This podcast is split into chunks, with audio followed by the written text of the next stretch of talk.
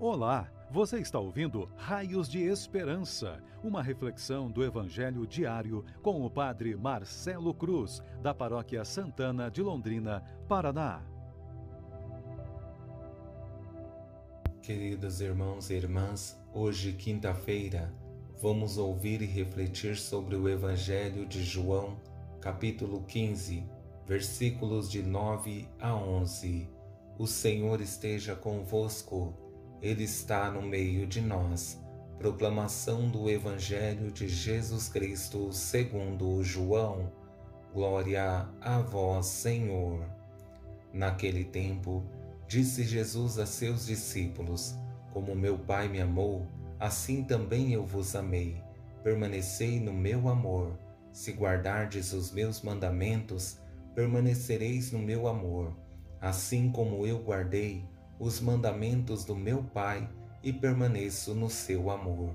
E eu vos disse isto para que a minha alegria esteja em vós e a vossa alegria seja plena. Palavra da salvação.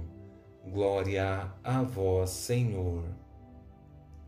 Queridos irmãos e irmãs, estamos nesta quinta-feira entrando em um dos mais belos discursos de Jesus por ele ir ao essencial, nos levando a perceber o fundamento de nossa fé e o que precisamos conservar em nossa vida, sem correr o risco de nos perder, por ele nos despertar para aquilo que dá sentido à vida, o amor. Quando falamos de fé, ela exige de nós um caminho que seja coerente e um compromisso de vida. E isso só tem sentido se fazemos por amor, que nada mais é que uma entrega a Deus que quer agir em nossas vidas e transformar nosso coração. E mais que falar de nossa fé, que tenhamos a coragem de testemunhá-la com nossas ações. Ao nos deparar com esse Evangelho, pequeno em seu tamanho, mas grande em suas riquezas, nos motiva a perceber o amor que Deus tem por nós e nos convida a imitarmos esse amor em nossas atitudes, tendo em vista a força que existe nas palavras de Jesus, vou conduzir a reflexão a partir de três palavras que devem nos motivar em nossa caminhada de fé e ser para nós raios de esperança. Nessa primeira palavra, Jesus fala da reciprocidade na segunda, estabelece uma condição e com essa terceira revela o seu desejo. Sabemos que para vivermos o amor não podemos nos pautar somente em palavras. O amor pressupõe generosidade e essa nos leva à reciprocidade com o que recebemos, e é isso que Jesus revela nessa primeira frase que é carregada daquilo que é a essência de Deus.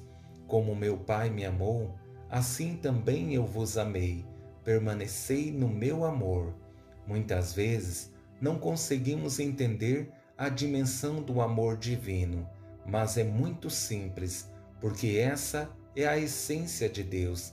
Ele nos dá o que tem em abundância, porque quando falamos da pessoa divina, e pretendemos dar uma definição mais perfeita possível daquilo que Deus é, só dizemos Deus é amor.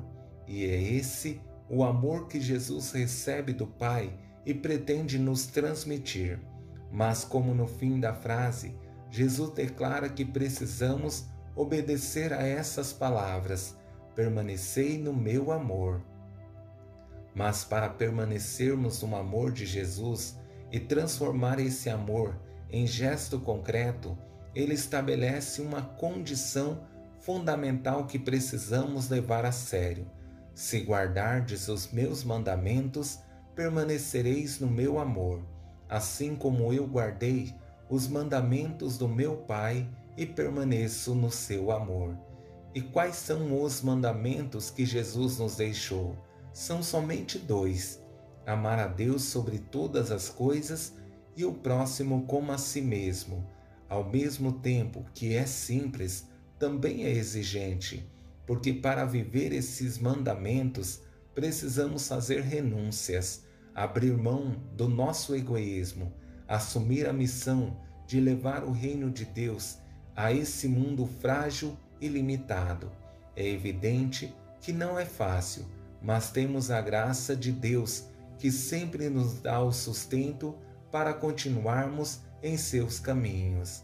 E chegamos a essa última palavra, que é a mais bela do Evangelho, porque Jesus, com poucas palavras, revela o seu desejo para nossas vidas. E eu vos disse isto para que a minha alegria esteja em vós e a vossa alegria seja plena, recebendo o amor de Deus que é gratuito e observando seus mandamentos que têm por finalidade o nosso bem, viveremos essa alegria que vem de Deus, e ela só será plena se conseguirmos nos configurar como aquele que é a razão de nossas vidas. É preciso que entendamos que todas as exigências que Jesus nos faz por meio do Evangelho têm um objetivo específico, a nossa felicidade, mas ela só será completa se conseguirmos estar com Deus e nos configurarmos com Ele. A grande esperança é que, através desse curto Evangelho, reflitamos sobre nossas vidas, procuremos corrigir nossos erros nos tornar pessoas melhores para esse mundo e que o amor que vem de Deus seja sempre o nosso sustento, mesmo que em alguns momentos vacilemos em nossa fé, mas que tenhamos a certeza de que o amor de Deus sempre será o nosso socorro e sustento. Louvado seja nosso Senhor Jesus Cristo para sempre seja louvado. O Senhor esteja convosco, Ele está no meio de nós. Abençoe-vos, Deus Todo-Poderoso, Pai, Filho e Espírito Santo. Amém. Você ouviu o Raios de Esperança uma reflexão do Evangelho diário com o Padre Marcelo Cruz, da Paróquia Santana de Londrina, Paraná.